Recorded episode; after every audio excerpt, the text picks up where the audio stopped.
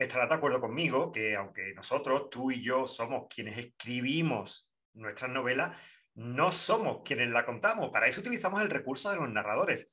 Los narradores para mí son uno de los mm, recursos más impresionantes, más fascinantes de la narrativa, porque permiten al autor, a ti y a mí, nos permiten una distancia entre lo que contamos y nuestros personajes que puede estar o muy cerca o completamente alejado, completamente desconectado.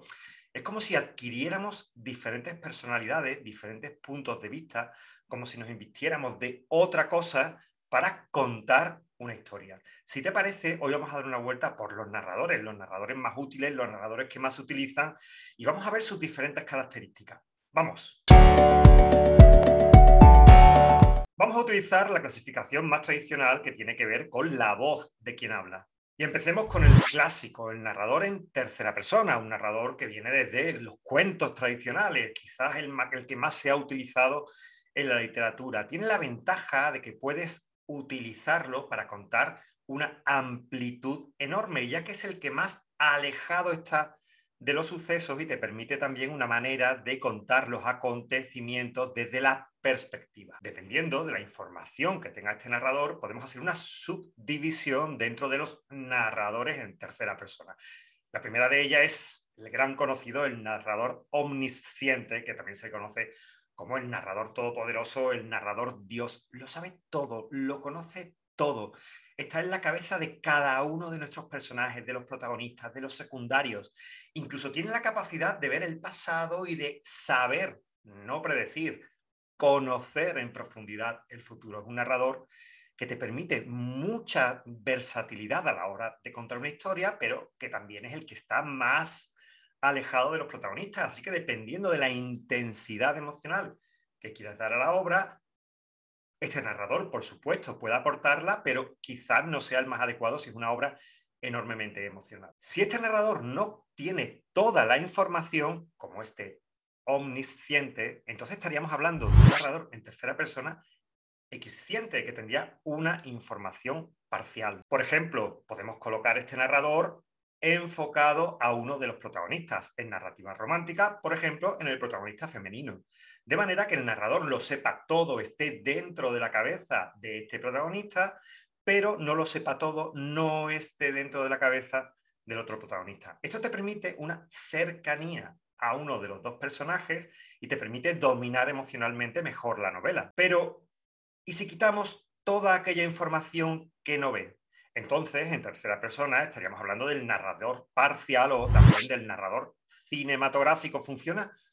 como una cámara, imagínate, una cámara en el cine, lo que ve, lo que percibe, lo que va conociendo, lo puede ir contando. Además, un narrador muy adecuado, porque la cámara, oye, no tiene sentimientos. Entonces funciona muy bien esta distancia, esta forma eh, limpia, eh, poco implicada emocionalmente que utiliza este tipo de narrador.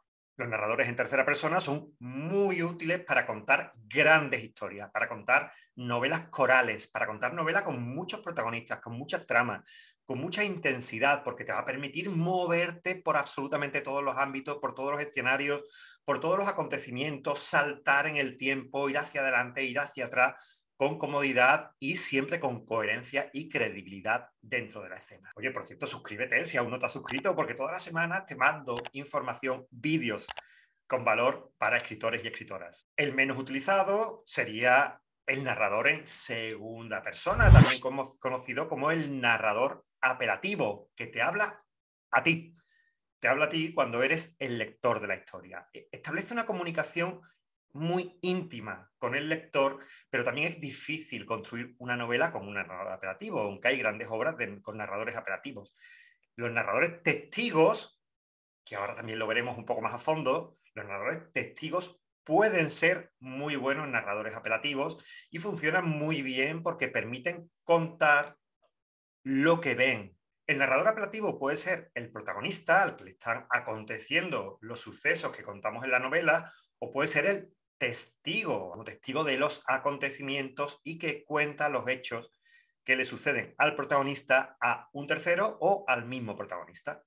Es un narrador muy reflexivo que permite hacer una introspección, por lo tanto es muy útil cuando queremos hacer una novela o, queremos trazar una escena, si vamos a utilizar diferentes narradores en nuestra obra, una escena de introspección, de análisis del protagonista. Insisto, quizás de todos los narradores el que tiene más difícil uso porque no solamente cuenta lo que sabe y lo que ve, como veremos ahora que le pasa al narrador en primera persona, sino que además se lo cuenta al lector, por lo que crea un vínculo muy especial entre el narrador y el lector, lo que hace aún más difícil su uso. Lo podemos usar para contar aquellas historias que necesiten una gran intimidad y también trazar un diálogo directo con el lector. Y hay que decir que el gran narrador de moda es el narrador en primera persona, un narrador ancestral, pero que parece que con la nueva narrativa se está utilizando cada vez más porque permite una proximidad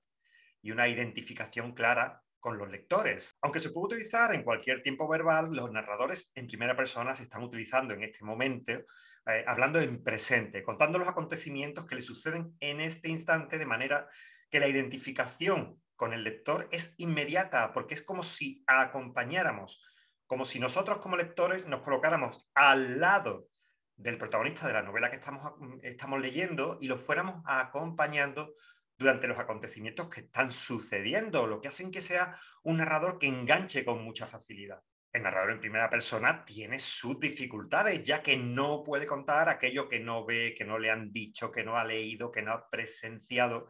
Por lo tanto, es un narrador que aunque se utiliza mucho, hay que utilizarlo con enorme pericia.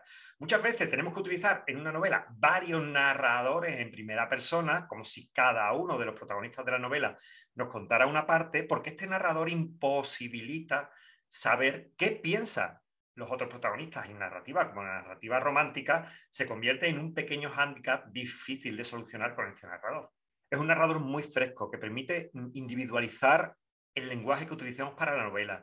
Muy íntimo, de muy fácil conexión y sobre todo muy inmediato. Lo que te cuenta, lo que está sucediendo es algo que sucede en el momento, por lo que la vinculación emocional con los lectores es también muy eficaz. Este sería el narrador más cercano a los lectores, por lo tanto lo vamos a utilizar para contar historias, novelas que necesitemos mucha cercanía. Se utilizan muchísimas narrativas románticas, narrativas en los subgéneros del young adult, en la novela contemporánea, en la novela chill todos estos subgéneros de la narrativa romántica tiran mucho, usan mucho de este narrador porque permiten que precisamente